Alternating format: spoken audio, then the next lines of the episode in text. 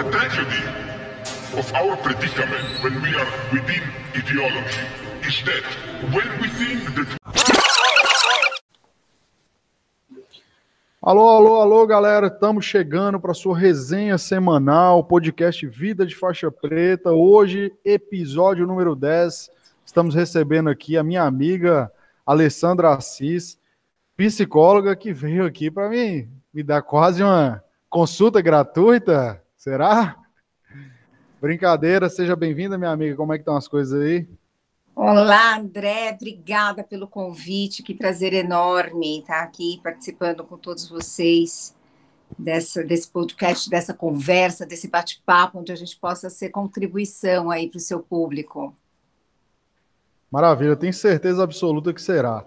Alessandra, aqui na nossa empresa a gente se autodenomina, talvez seja muita pretensão como a escola né, de educação para adultos. A gente ensina o que as pessoas não aprenderam na escola ou na faculdade. Então a gente faz muito esse paralelo entre educação formal, que inclui escola, faculdade e muitas vezes até educação em casa, com a educação que nós precisamos no mundo real, as habilidades que nós precisamos para desempenhar com excelência qualquer função. E para começar, eu queria te perguntar o seguinte: como que surgiu essa vocação ou seguir esse destino de cuidar da mente das pessoas? Quando despertou isso? Você recebeu exemplo em casa?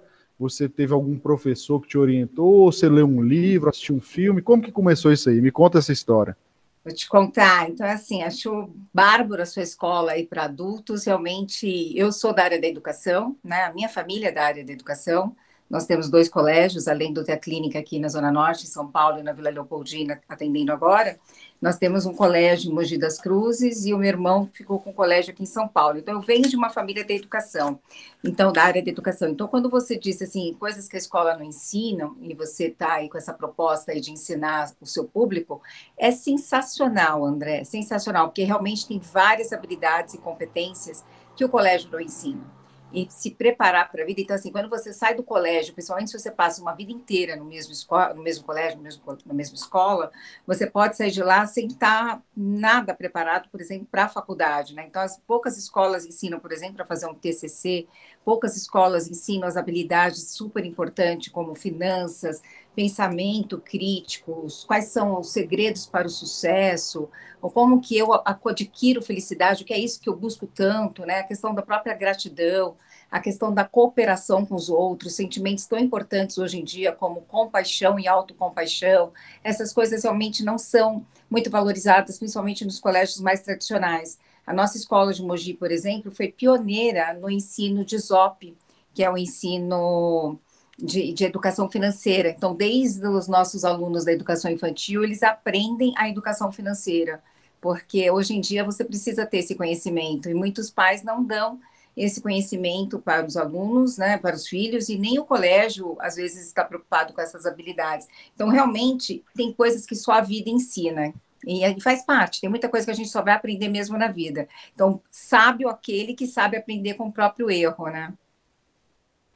Ah, mas você me perguntou como que eu fui parar na psicologia, desculpa. Isso. a minha mãe, a minha mãe era psicóloga, falecida há 13 anos, mas quem me motivou mesmo foi uma professora na época do magistério. Ela dava uma aula, que isso também é diferente, né? Dependendo, independente da escola, dependendo do professor que você tiver ali, dependendo da formação dele, algumas habilidades como essas que as escolas não ensinam, de repente você pode aprender com o professor.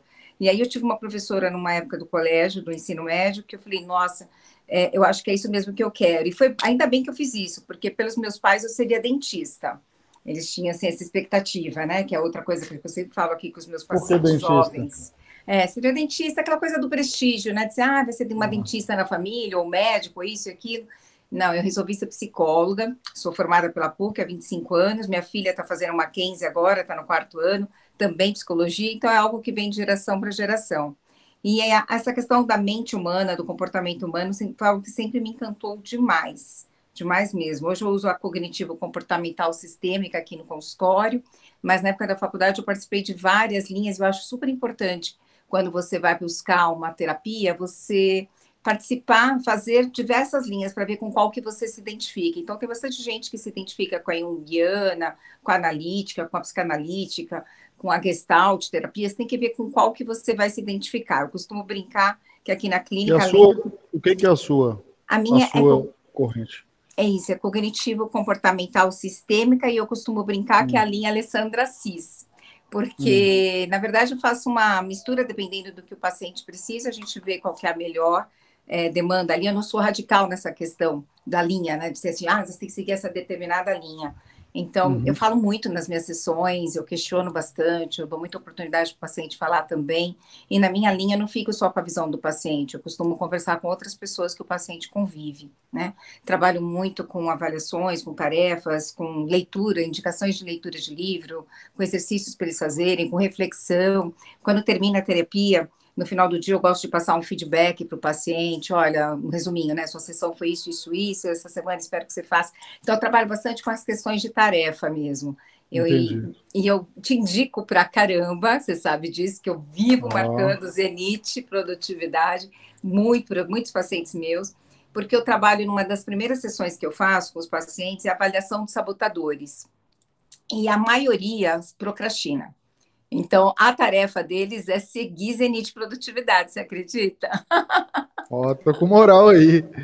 Tá com muita bom, moral. Bom cara, que você tá mandando muita. aqui, né? Mandando seguidores pra gente. Muita moral, adoro te seguir. Acho o seu Insta ali, o Zenit Produtividade, para os meus pacientes, para mim, enfim, é extremamente visual, didático, motivacional. E as pessoas precisam, para conseguir uma meta, um objetivo, mais do que disciplina, elas precisam de motivação. E o seu Insta é motivacional para quem tem esses sabotadores. E uma questão que você falou aí, você falou o seguinte, né? Que seus pais, eles queriam que você fizesse odonto e você acabou seguindo a linha de sua mãe e foi seguir na psicologia. E eu acho que é uma, uma guerra que a gente enfrenta. E quando eu falo guerra, você que está ouvindo ou assistindo, talvez você está passando por essa guerra, independente da idade que você tem. E eu brinquei, Alessandra, que no primeiro episódio do podcast foi gravado aqui no estúdio, foi presencial. E eu falei com os caras o seguinte: que eu achava que a escola era para ir lá, tirar a nota, jogar futsal, disputar campeonato e recreio essas coisas. E eu lembro que um dia meu pai chegou, beleza? É, trouxe aqui uma revista para você aí, para você dar uma analisada, pensar aí qual que é o curso que você vai fazer na faculdade. E eu falei, aí eu peguei assim, eu falei, curso? faculdade? E ali eu comecei a falar, que curso de faculdade? Foi ali que caiu a ficha. Então muita gente sofre para decidir o rumo. Como Sim. que eu encontro esse rumo?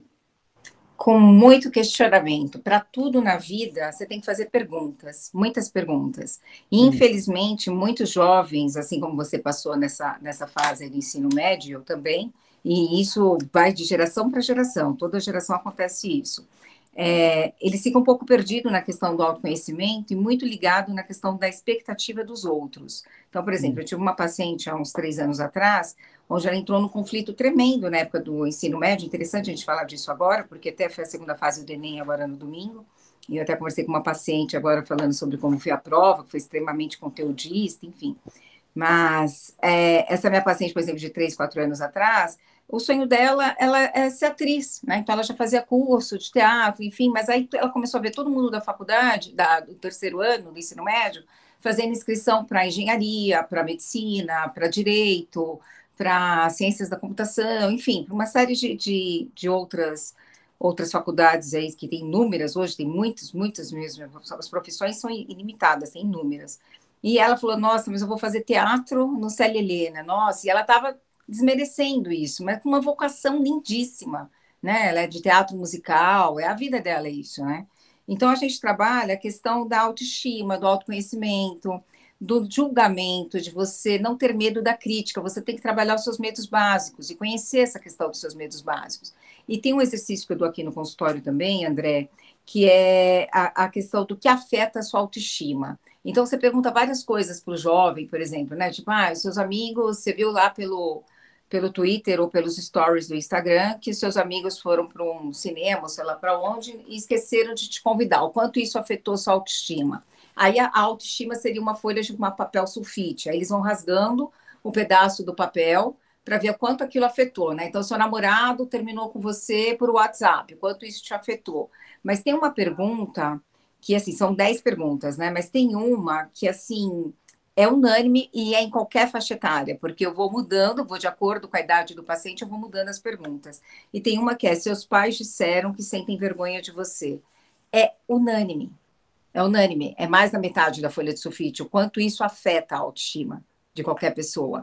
Mas porque, independente do tipo de relação que você tem com seu pai com a sua mãe, você, você que eu digo é você indivíduo, né? A gente acaba tendo a necessidade de atingir expectativas de pai e mãe entendeu?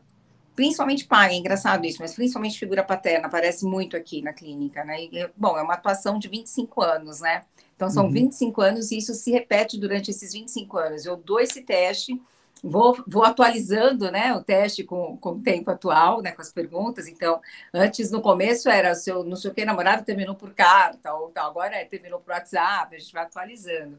Uhum. Mas você vai falando várias situações e o quanto isso pode ter afetado sua autoestima. Né? Então, se o professor chamou atenção na, sala, na, frente de todos na sala de aula, e dependendo se, se é adulto, você fala, se o chefe é, foi lá e te advertiu na frente de todo mundo, como que você se sentiu com isso. Mas quando você faz a pergunta, seus pais disseram que sentem vergonha de você, é unânime. Então, assim, nessa época do ensino médio, para você descobrir qual é a sua vocação, é muito importante você entender o que é seu e o que é dos seus pais, e separar isso.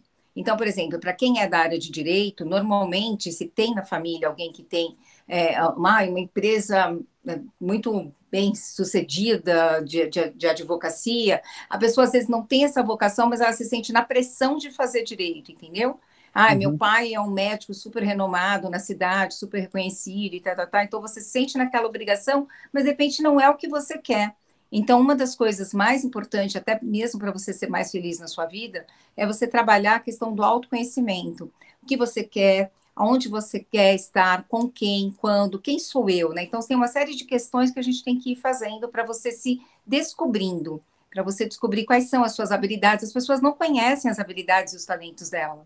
Quando você pergunta, pode fazer isso aí com seus seguidores, com as pessoas que você faz mentoria, quando você pergunta quais são suas principais habilidades, dá um, sabe, um nó assim na cabeça, elas não conseguem dizer. Como se o único talento fosse, ah, eu canto bem, eu danço bem, né? Como se não consegue descobrir quais são os seus outros talentos. Não sabe nem quem é, né? Então, então é, é esse tipo de questionamento, quem eu sou, né, e o que eu quero, né? Então, você tentar descobrir um propósito é muito complicado, não vem assim, não vem uhum. de repente, ele vem com muitos questionamentos. Você é uma busca constante, né? é uma busca constante. E se você não estiver alinhado com o seu propósito, então se você faz uma coisa e diz outra e quer outra, se tudo isso está desalinhado, você encontra infelicidade.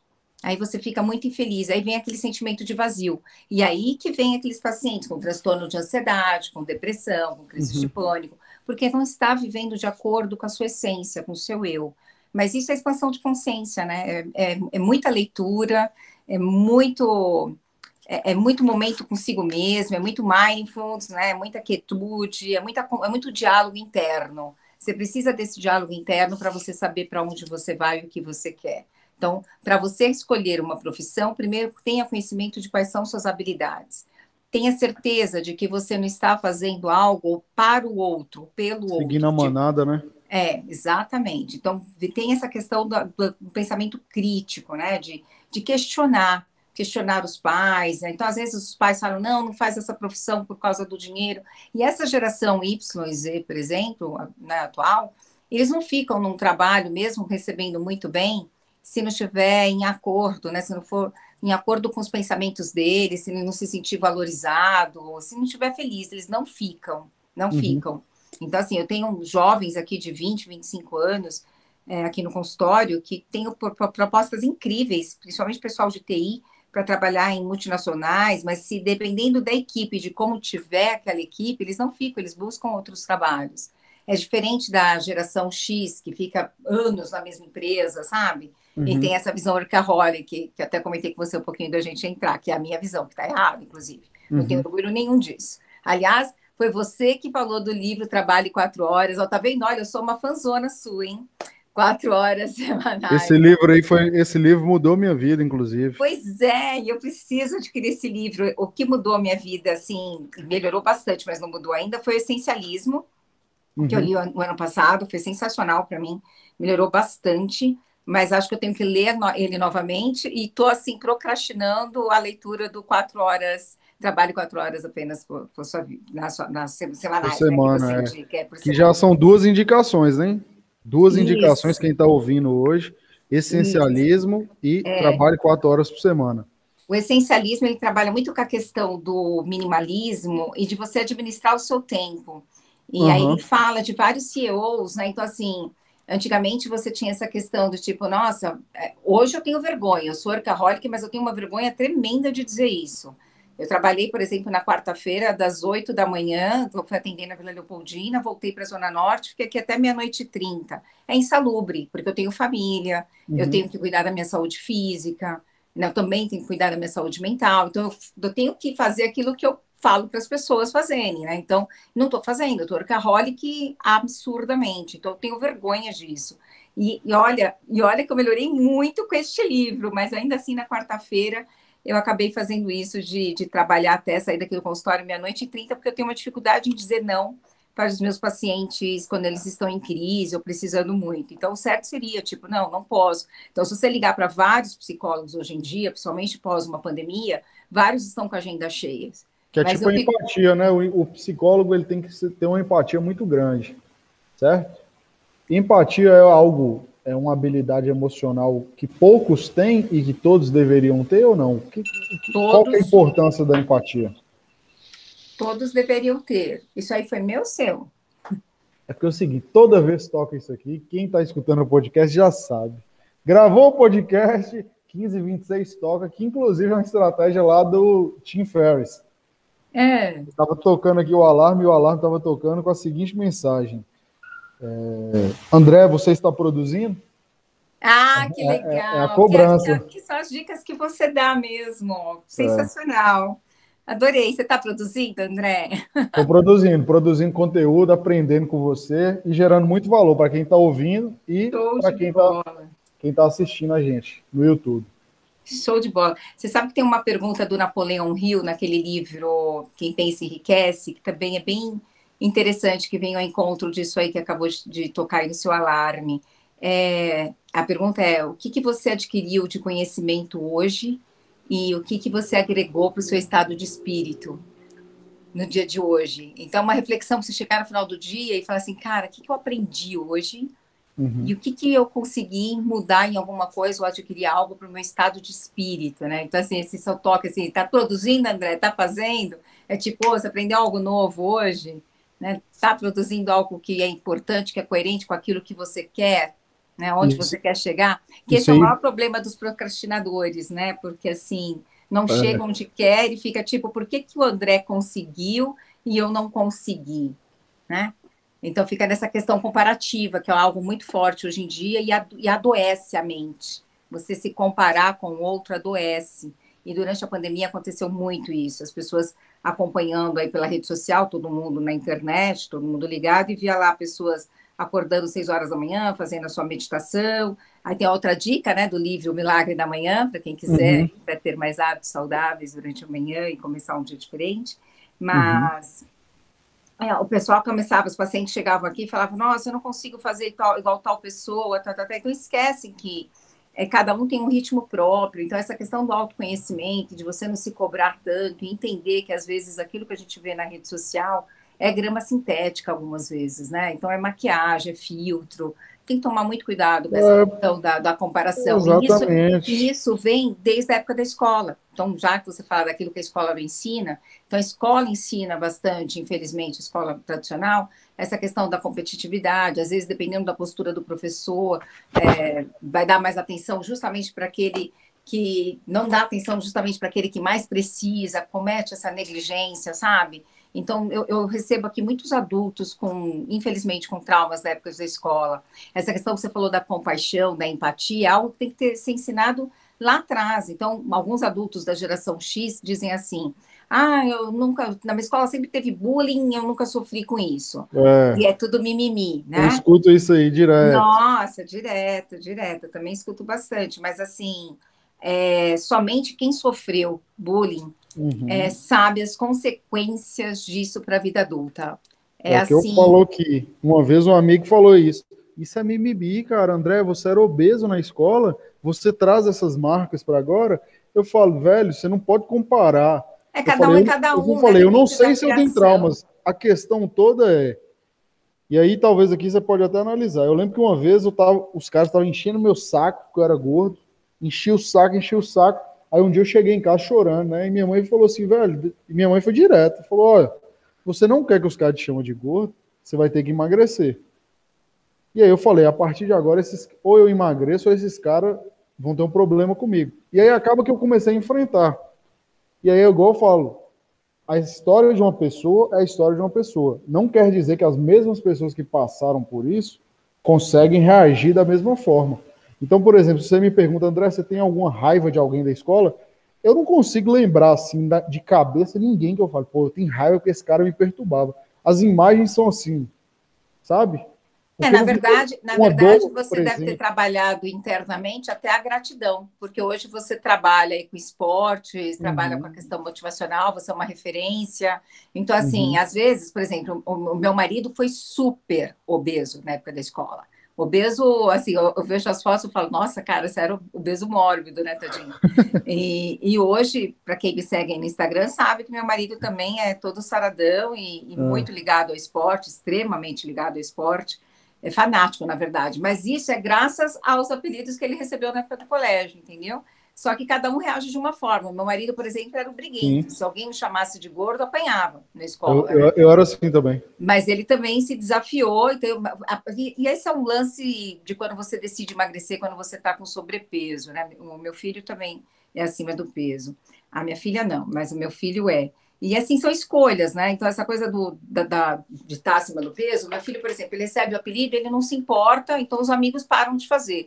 Que isso é uma coisa no, do, do bullying, que você depende do foco que você dá e da importância que você dá. Né? Então, todo colégio é. tem, igual os filmes que a gente assiste, né? Tem, todo colégio tem a turma dos populares, ou aquele que, que é o esquisito, ou o CDF. E é engraçado, outro dia tinha até lido um, um, um texto do Bill Gates que ele fala: é, não tirem sarro dos CDFs, porque provavelmente algum dia você vai trabalhar para ele. Ele vai ser seu chefe, né?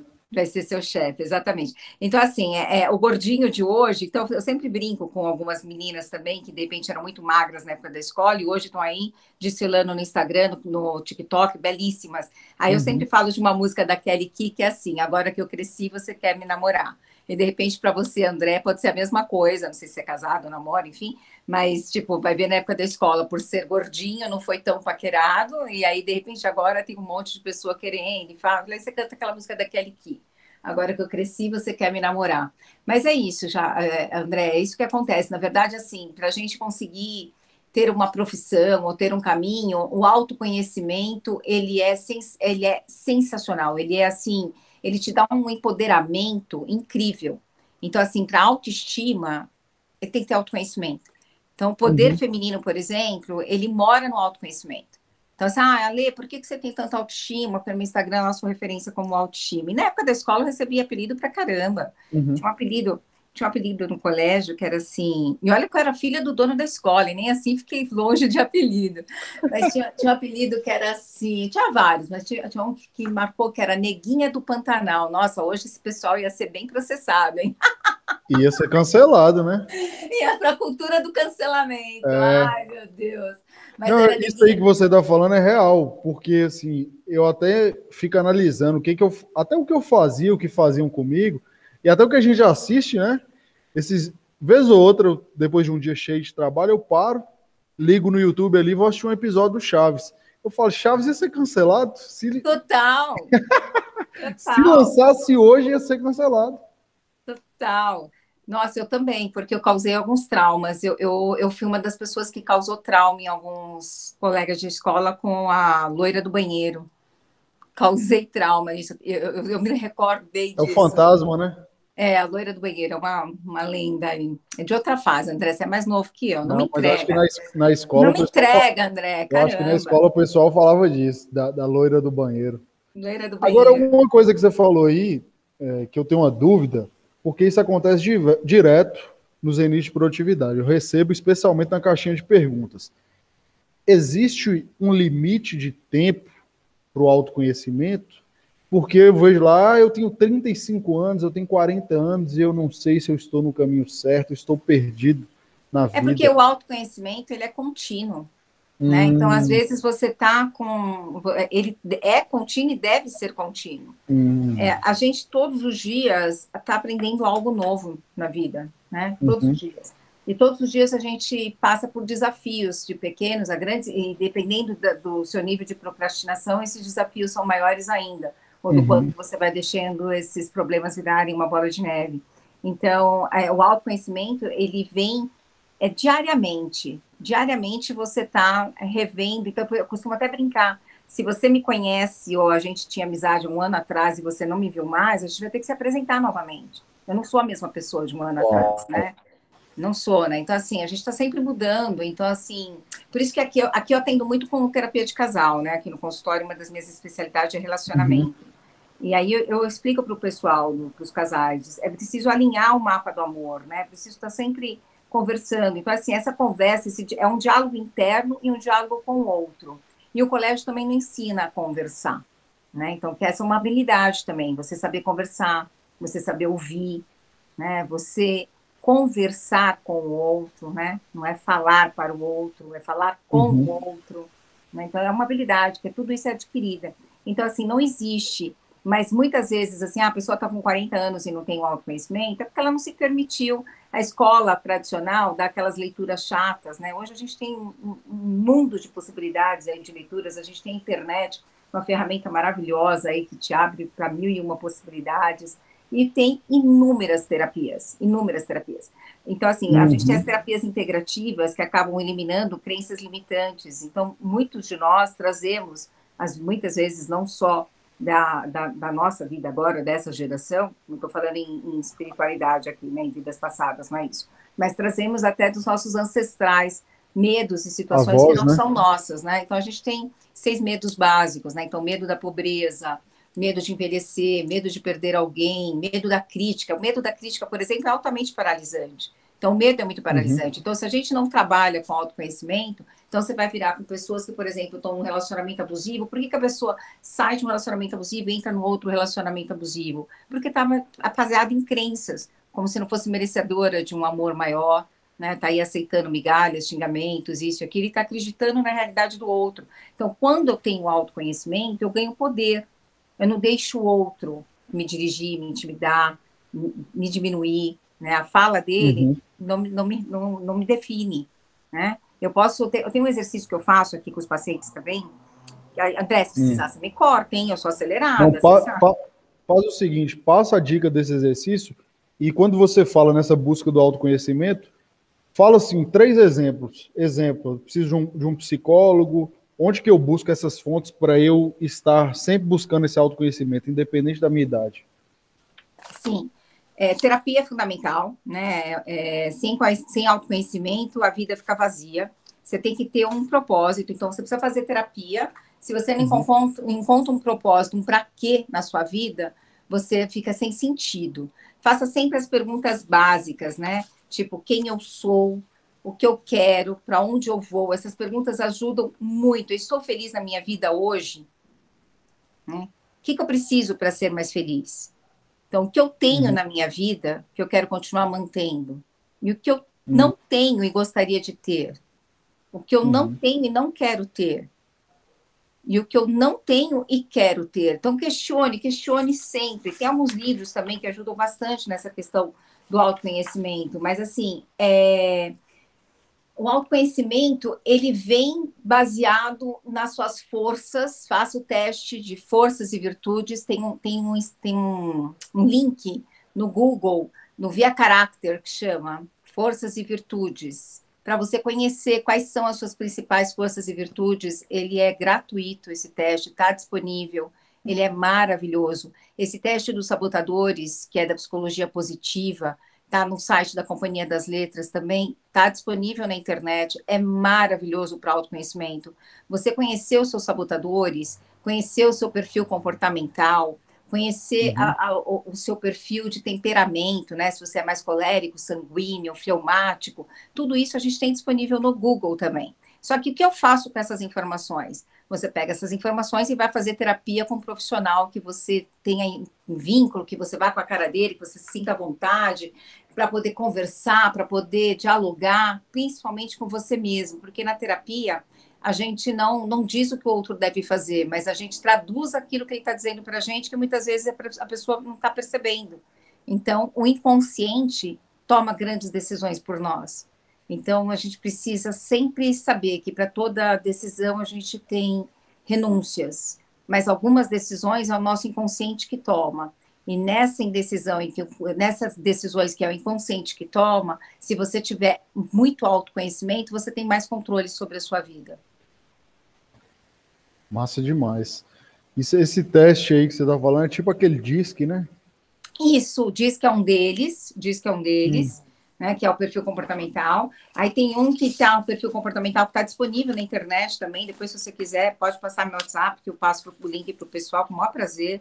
É, vem lá, uhum. se você, se você, por exemplo, é mais gato, tubarão, se você usa mais o lado racional ou o lado emocional, isso te facilita bastante para todos os seus relacionamentos interpessoais. Não só intrapessoal, que é você com você mesmo, mas também para o seu interpessoal. Faz você compreender quais são as suas forças e quais são suas fraquezas e o que, que você precisa melhorar. É muito bacana. Né? Então, perfil temperamental também é muito bacana, perfil comportamental, sabotadores, eu costumo juntar esses três, que acho que isso ajuda bastante, e trabalhar suas crenças, né? Então, assim, você poder escrever sobre as suas crenças, você poder fazer vários questionamentos. Então, toda vez que vem um, um, alguma crença limitante, é, tem aquele.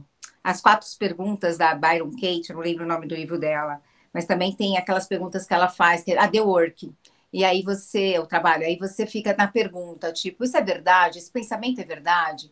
Isso é meu mesmo? Hum. O que eu faço sem esse pensamento? Muito bacana também. Então, assim, você percebe que tem algumas leituras, alguns materiais que, assim, é, para quem não pode estar fazendo terapia, a gente tem muita coisa gratuita aí, gente, para quem não pode. Inclusive, tem muitos lugares, principalmente agora com a pandemia.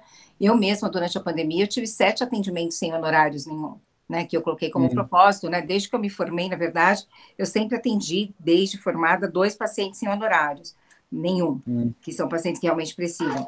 Mas a, a, durante a pandemia eu acabei aí atendendo sete pacientes que realmente precisaram e fiz isso com o maior prazer, que isso é muito gostoso também, a gente fazer felicidade, felicidade para os outros, aumenta a nossa felicidade, né? Então, o exercício da autocompaixão, da compaixão, da autocompaixão também, eles vibram maior da felicidade, a gratidão.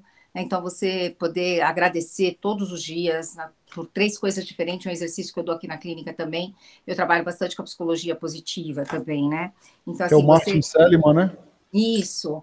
E aí você conseguir, de repente, todos os dias anotar três motivos que você tem para agradecer diferentes, isso vai aumentando o seu prazer com a vida, deve ser a sua resiliência, a sua capacidade de ser mais resiliente. Uhum. É excelente.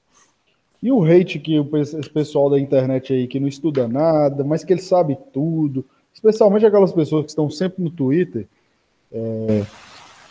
As pessoas estavam metendo um hate aí, ingratidão. É ruim ser grato? Claro que não. Expressar gratidão. É que não, é não. É que, na verdade, assim, eu não acompanho muito hum. a questão do Twitter, mas eu acho que eu vi alguma coisa da, da positividade tóxica, né? O uhum. pessoal estava falando dessa questão da positividade tóxica. A minha filha reclama, inclusive, de mim em relação a isso. Ela fala que eu tenho essa positividade tóxica. Porque uhum. ela, por exemplo, ela é fanzona do livro Milagres da Manhã, a Carol. Uhum. E, e, ela tem uma questão bem diferente de mim em relação ao, ao de manhã, né? Por exemplo, ela, ela necessita da quietude. Ela necessita.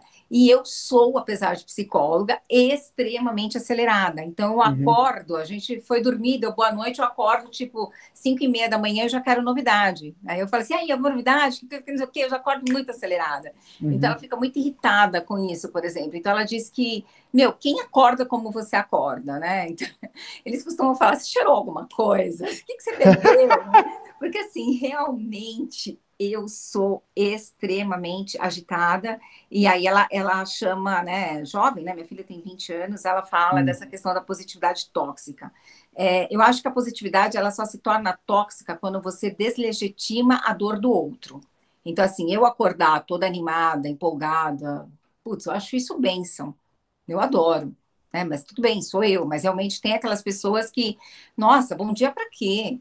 Né? Ou uhum. como a minha filha, que tem a questão do ritual do milagre da manhã, que é o copo d'água, é uhum. a meditação, é a quietude, é o tempo dela, é aquilo que a gente estava falando agora há pouco. Cada um tem o seu estilo, né? Eu realmente de manhã já já estou ali aceleradíssima, parece que já passou horas do dia. Enfim. É uma das coisas que eu defendo aqui, que eu falo com as pessoas. Gente, estuda, lê, pode fazer o que você quiser, mas aplica na sua própria realidade, entendeu? Aplica Sim. na sua própria realidade, identifica o que, funciona para você. Não fica seguindo regra do bolo. Exemplo, olha, olha que coisa incrível. Você e sua filha moram juntas, ela é sua filha e vocês são totalmente diferentes. Até a questão do ritual, o que fazer de manhã, o que não fazer. Completamente diferentes. Né? Nós somos bem diferentes mesmo. Assim, ela está aí no quarto ano de psicologia, atriz, modelo, lindíssima, Carol, pessoa iluminadíssima.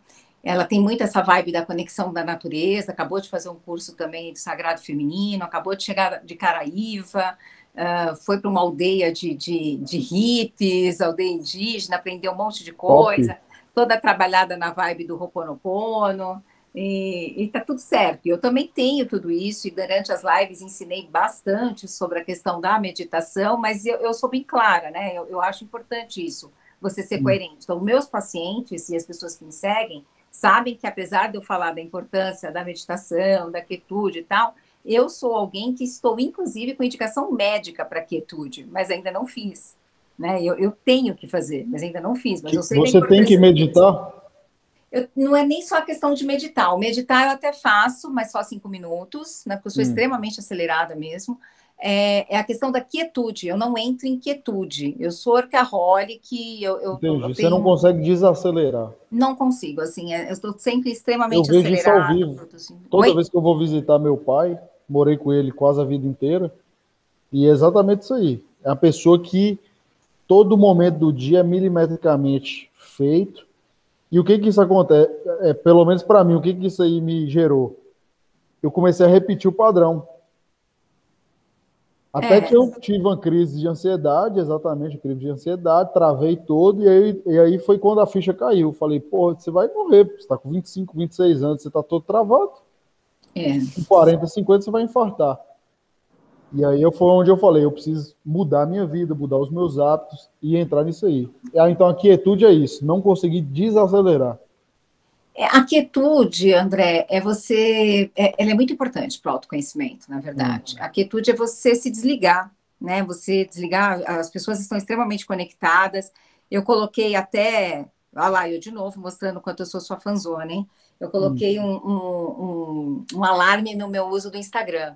Então, assim, eu coloquei para uma hora de uso do Instagram. Aí, quando eu uhum. vejo, eu falo, nossa, cara, já deu uma hora. Então, hoje, hoje, é hoje, como eu tenho muita insônia, né, porque eu estou sempre produzindo, então depois da meia-noite já era hoje. Então, quando eram seis e meia da manhã, meu alarme tocou, dizendo que eu já estava uma hora no Instagram. Eu falei, como assim? O dia nem começou. É louco, né? Porque eu tinha postado de madrugada, enfim, estava lá no Instagram. Eu falei, cara, que louco isso, mas justamente para me policiar. Mas a quietude é você se desligar das redes sociais, é você parar, você respirar, você estar tá em mindfulness, você observar o seu corpo, você conversar com o seu corpo. Por exemplo, tem um questionário que eu também faço aqui, que é. Até falei do outro questionário, acabei não, conversando, falando para você do outro questionário que eu dou para os pacientes, mas enfim, tem um outro que eu dou para os casais que é assim: você pergunta, eu quero estar nesse relacionamento nos próximos cinco anos? Pergunta para o universo e sente a resposta no corpo. Então, estar em quietude é fazer diversos questionamentos Estar em quietude não tem como você silenciar a sua mente, mas é uhum. você conversar com você, conversar com o seu corpo, entendeu? Uhum. É você parar e, e, pensar. Então, por exemplo, antes de fazer uma postagem, eu falo: o que, que eu estou querendo com isso? Né? Qual é o meu objetivo? Né? Por que, que eu postei isso? Então, o que, que eu estou buscando? Porque todo mundo tem um pouco o seu lado narcísico, as suas necessidades. Né? É, mas assim, mas qual é o objetivo? Então, tem, é, entrar nesse processo de questionamento. Agora, são questões de personalidade. Então, essa coisa que você falou do, do Twitter, ou que de repente minha filha também comentou, dessa, tá, muita gratidão, gratidão, gratidão. A gratidão, se ela for banalizada, ela não faz sentido. Então, a gratidão é algo que você realmente tem que sentir, você tem que viver o agora, porque o que, que gera ansiedade? É não viver agora, né? Você não, não viver o momento atual, né? É ficar só pensando no passado, no futuro né? não está aproveitando a vida, né? Então, assim, você está seguindo de que forma essa vida? Como é que você está fazendo na sua vida hoje? Né? É uhum. É tornar-se consciente do seu corpo, do seu estado de mente, né? do, do seu propósito, inclui pensamentos, inclui ações, inclui valores, o que é meu, o que é do outro. Então, o autoconhecimento ele é contínuo, ele é necessário, é ele que vai fazer você enxergar o para que que você está aqui e é esse para que que vai dar sentido para sua vida. Uhum. Eu abri uma caixinha de perguntas pessoal no Instagram falando o seguinte: próximo episódio do podcast é esse aqui que você está ouvindo ou assistindo, episódio 10 com a nossa Alessandra Assis. E aí eu falei, manda sua pergunta. Então, nós vamos sabatinar você aqui agora, Maravilha. porque o pessoal está querendo aquela resposta. Primeira pessoa é o Tiago Gabriel. Ale, o Tiago está perguntando o seguinte: como uma pessoa desempregada pode estar usufruindo com produtividade do tempo em casa? Então, com disciplina, com rotina e mantendo acesa aí a sua resiliência e a sua expectativa, principalmente a questão da esperança, né? Então, você está desempregado, você pode descobrir uma habilidade nova. Muitas pessoas descobriram durante a, a pandemia habilidades novas. Então, aí a importância de você ter o autoconhecimento e saber quais são os seus talentos, quais são os seus desafios. Então, eu conheço pessoas, por exemplo, a Roseli Ferraiol, por exemplo, é uma pessoa que, anos atrás, ela perdeu o emprego, estava uh, desesperada, ia perder a casa, isso e aquilo. Hoje ela tem aí um ateliê de, de filtro, é, é, como é chama? Uh, luminárias de filtros uhum. de café. Ela fazia luminárias, de, ela descobriu essa habilidade, ela vive disso, ela dá curso disso na internet, dá curso presencial, enfim, ela acabou sendo a provedora aí da família, descobrindo uma nova habilidade. Então, você que está desempregado, a primeira coisa, não caia no vitimismo, que é um grande uhum. sabotador. Ó vida, ó céus, não aponte para o outro, tenha autorresponsabilidade, tem mais um livro aí, que é do... Ah, esqueci o nome dele. Oliveira? Isso, uma autorresponsabilidade, super fininho, né? Ele é bacana é, também. Pequenininho. Ah, é, ah, fininho, pequenininho, baratinho, comprem, que é bem bacana. É, o autorresponsabilidade, quando você tem autorresponsabilidade, quando você tem consciência de que não são os seus pais os culpados, não, é as, não são as circunstâncias, não é a sua namorada, a sua esposa, seu marido, enfim, que é você, né? São suas decisões que fazem o estado em que você está hoje.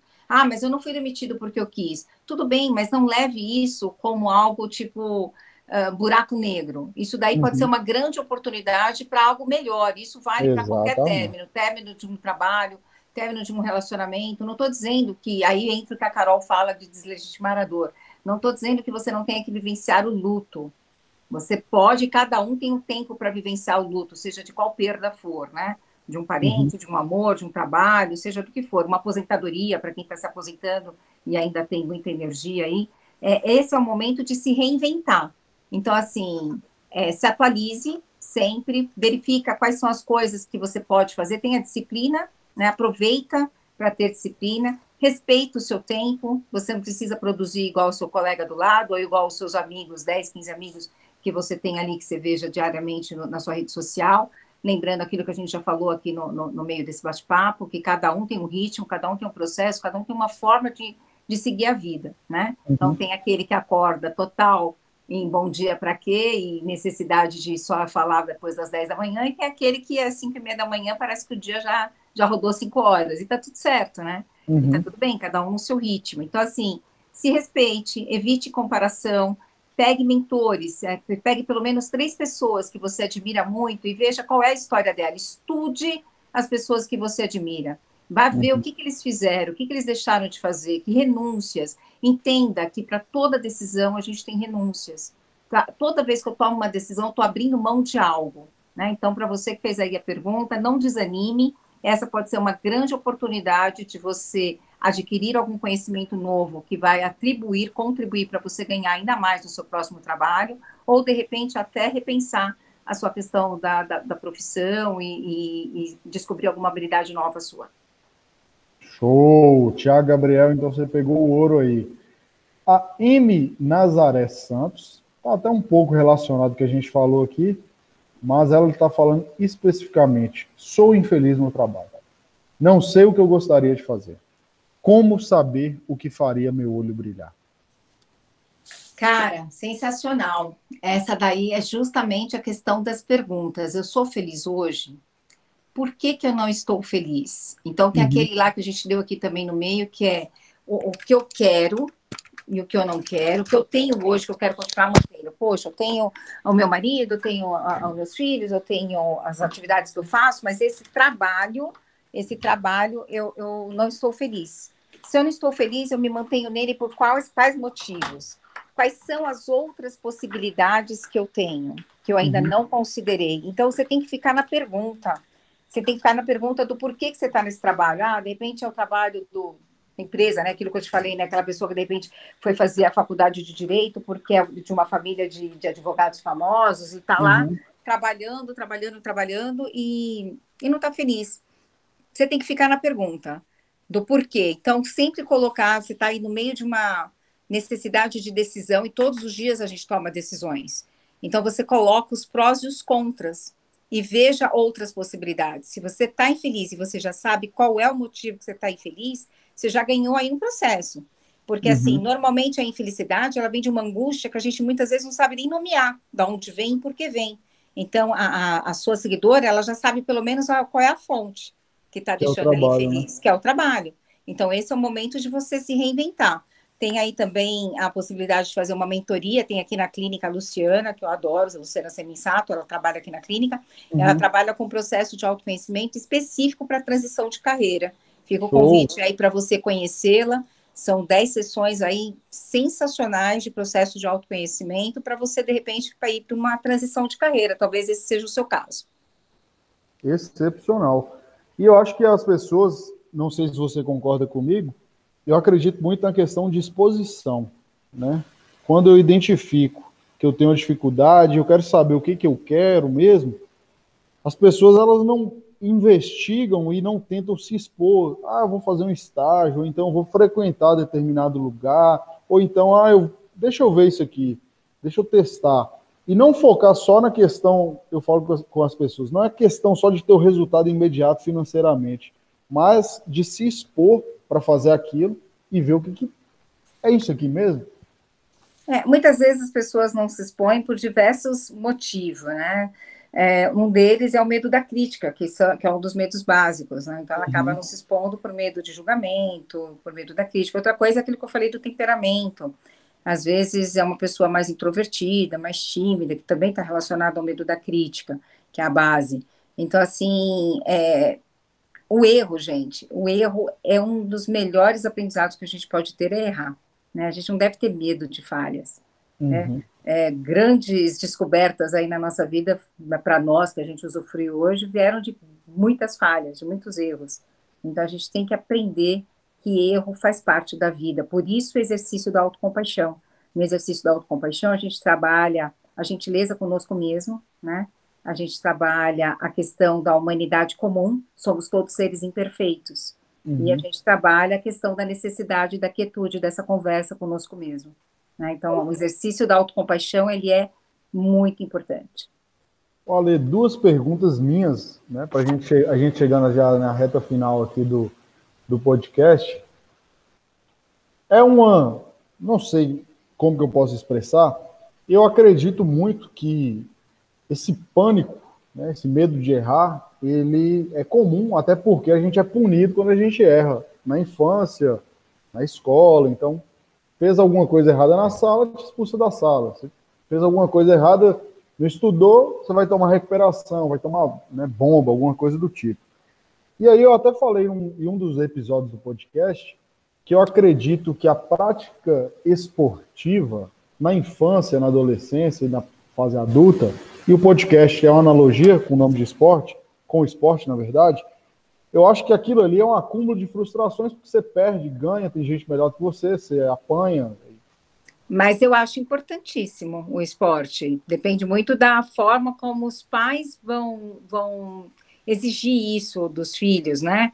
Então, uhum. e depende muito também do, do, professor que você vai pegar. Mas, por exemplo, artes marciais, por exemplo, eu super indico, porque a gente não sabe o dia de amanhã. Eu acho que todo mundo deveria aprender um pouquinho de defesa pessoal.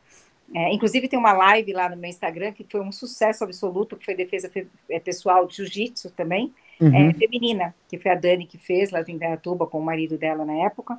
Foi sensacional essa live. Eu acho que todo mundo deveria aprender um pouquinho disso, né, uhum. de, de, defesa pessoal, mas principalmente as artes marciais, os sanseis, eles educam bastante, eles ensinam Sim. outras coisas, que é o que a gente está dizendo aqui, que de repente valores. na escola a gente não aprende, eles ensinam valores né? Não é é tipo, você não vai saber uma arte marcial, por exemplo, para sair espancando Deus e o mundo. Então Isso. tem aquele aquela pessoa que vai fazer com essa intenção e se gaba disso, e tem aqueles outros que realmente aproveitam isso de uma outra forma, sabe? Eu contei então, isso no último. Eu falei com o Davi Maurício no episódio 9, eu falei, Davi Maurício, quando eu tinha 15 anos, eu entrei na arte marcial para aprender a brigar.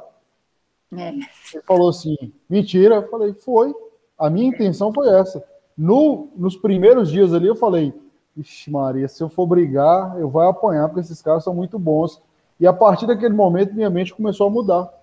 A questão, exatamente o que você falou: o valor, os princípios, a é. disciplina, a autodisciplina, né? E até a questão emocional também, de você ter um autocontrole. Isso. É, é, preciso sair da concha, né? É o que você falou, preciso arriscar. O autoconhecimento ele é contínuo, muitas vezes doloroso, porque você hum. vai se dar conta de uma série de coisas que de repente o seu subconsciente deixou escondido. Então, às vezes ele não é não é uma coisa assim tipo, nossa, pensei que o autoconhecimento fosse fácil. Tem até uns memes explicando, mostrando isso de uma forma engraçada, né? É, o autoconhecimento ele é importantíssimo, ele vem principalmente nesses momentos de quietude de muitas perguntas, gente. Invistam em autoconhecimento, esse é um dos maiores autocuidados que você pode ter. Show. Agora, minha última pergunta. O quanto que ter inteligência emocional, o quanto que as habilidades emocionais são importantes? Coloca aí numa escala de 0 a 100%. 100%. 100%. 100%. Você pode ter inúmeros estudos, você pode ser um grande CEO, ter é, faculdades fora do país, isso e aquilo. Se você não tiver inteligência emocional, principalmente hoje em dia, você não fica numa grande empresa e você não consegue se relacionar com as pessoas, porque inteligência emocional é a habilidade de você lidar com as suas próprias emoções e com as emoções dos outros. E aí tem algo que a gente aprendeu bastante aí durante a pandemia, que foi muito contribuição. Depois a gente pode fazer um outro um outro bate-papo desse falando sobre isso, André, que a minha paciente vai chegar agora às 16 também. É, uhum. CNV, comunicação não violenta. Então, inteligência emocional, para quem tem, é muito impulsivo, as pessoas hoje em dia, principalmente essa nova geração, muitos deles se acham dono do mundo, né? E acabam não tendo, não aceitando os diferentes pontos de vista. Então, hoje, hoje a maior, a maior necessidade do ser humano é entender e respeitar os diferentes pontos de vista. E ter inteligência emocional te ajuda a ser mais resiliente e a enfrentar situações. Né? E ter inteligência emocional vai fazer com que você consiga ter mais compaixão, entender, principalmente hoje. É, nós não somos, com certeza, né? O nosso mundo não é mais o mesmo depois dessa grande pandemia. Então, cada pessoa que você cruza pela sua vida, pelo dia a dia aí, quando você estiver caminhando, pode ter certeza que ela tem alguma coisa que você desconhece. Então, seja generoso, tenha compaixão, tenha inteligência emocional, entenda que de repente aquele dia daquela pessoa talvez não esteja tão bom, né? Tem um filme que é antigo também, Um Dia de Fúria, que mostra exatamente, mostra exatamente isso que o Michael Um Dia de Fúria. É, é, é, mostra exatamente isso. A gente não sabe exatamente como estão cada, cada as pessoas, né? As pessoas lidam com as situações, com as divergências de forma diferente. Mas a grande maioria, eu estava batendo papo com o André antes da gente começar aqui, eu falei para ele, a maior demanda que eu estou tendo no consultório hoje é de esgotamento mental e emocional. Então, em esgotamento mental e emocional, o nível de estresse está muito alto, a cortisona está altíssima, o esporte é fundamental. Então, quando você fala da escola, Eu acho que as escolas devem sim incentivar o esporte, mas elas devem sim ensinar a saber perder, né? A saber perder, a, a ter compaixão com o próximo, a ser solidário, a ter humildade. Então, uma das coisas que acaba não acontecendo, e a gente vê muito isso nos filmes modelos americanos, é tipo, vai, o galã da escola normalmente é o galã do futebol, que acaba uhum. sendo alguém que vá, que, que, se acha superior a todos. Então, assim, a humildade é outra habilidade que precisa ser ensinada. Exatamente. Gostei demais. Isso até, isso até dá uma dica aí de livro, de filme, na verdade, né? E eu, eu para a gente finalizar agora, eu só queria, Ale, que você deixasse aí para a gente onde nós te encontramos, quem está escutando, quem está ouvindo, onde que eu te encontro, para saber mais do seu conteúdo, para talvez é, poder trabalhar com você, aprender com você. Ah, sensacional. Eu tenho uma clínica multidisciplinar aqui com várias terapias integrativas aqui na Zona Norte, Barras de Axis, Teta Healing. São Paulo? É, São Paulo, constelação familiar.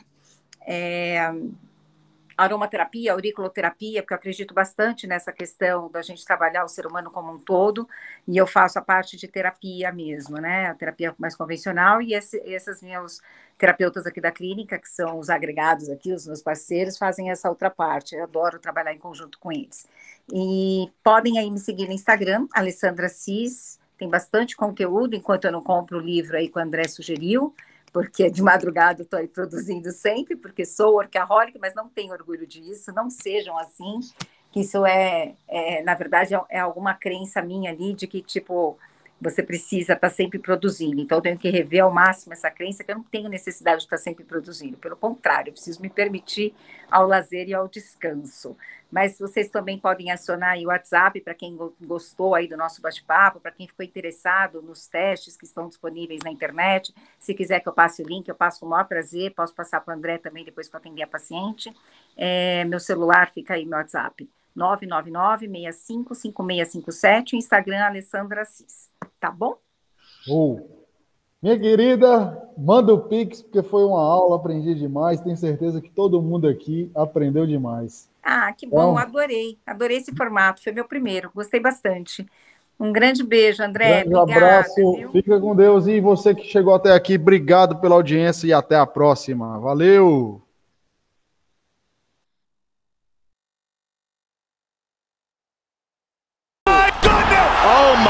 God. Just like that. That is some serious power. Wow.